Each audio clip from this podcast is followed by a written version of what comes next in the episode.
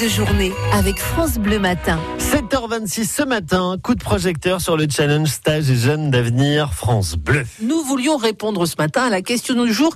C'est une question de Benjamin. Il a 19 ans, Benjamin, et il souhaite faire une alternance dans l'immobilier. Oui, il nous dit, je dois trouver une entreprise, mais j'ai jamais fait de lettre de motivation et je me demandais même si c'était vraiment toujours utile. Et alors là, je dis, stoppez tout, appelons notre experte à la rescousse. Oui, absolument. On a Sabrina Cassery qui est euh, responsable des admissions aux écoles STEM et Pigier Performance à Besançon. Bonjour Sabrina.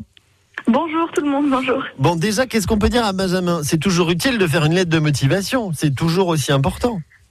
Alors oui, ça reste toujours utile, même si c'est un petit peu de moins en moins utilisé, mais euh, les employeurs quand même euh, apprécient euh, d'avoir une petite, voilà, une petite lettre de motivation pour pour connaître un petit peu les motivations, les objectifs du candidat, mm. d'intégrer la structure justement. Ouais. Alors qu'est-ce que vous nous conseilleriez, Sabrina, pour faire une bonne lettre de motivation si on en avait une à faire ce matin, par exemple? Alors franchement, la lettre de motivation, euh, elle représente en fait ce, enfin, ce, qu'on est, hein, nos forces, notre expérience, ce qui fait que nous sommes nous. Mhm. Mais, euh, mais je pense qu'à l'heure actuelle, il faut vraiment se différencier car euh, pour recevoir beaucoup de lettres de motivation, euh, elles commencent toutes de la même façon. À chaque fois, c'est actuellement en terminale, euh, voilà, je recherche un poste de tatata.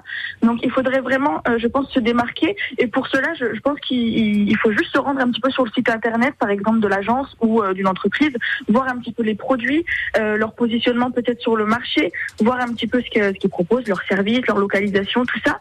Et puis aussi de regarder éventuellement les réseaux sociaux pour découvrir les valeurs que partage l'entreprise mhm. et que, que, diffuse l'entreprise pour pouvoir justement un petit peu calquer sa personne euh, sur, euh, sur les valeurs de l'entreprise. Comme ça, la lettre de motivation, euh, elle va plus convaincre le recruteur et puis vous serez peut-être plus sincère et plus à l'aise justement quand on est à l'aise avec voilà quand on connaît un petit peu mhm. l'entreprise.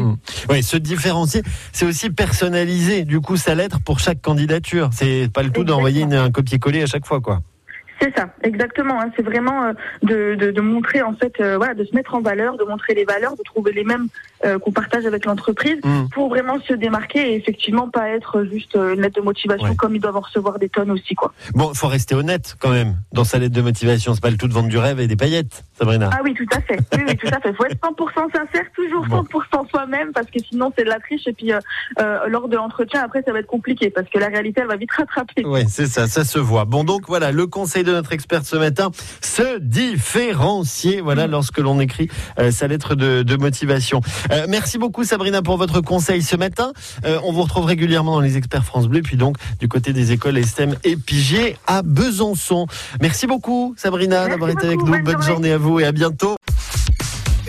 Téléchargez l'application France Bleu et écoutez toutes vos émissions préférées. La Minute Suisse, les circuits courts en Franche-Comté, les experts, l'invité de la Hour ou côté culture, comptez sur nous. Vos replays préférés sont sur l'application France Bleu.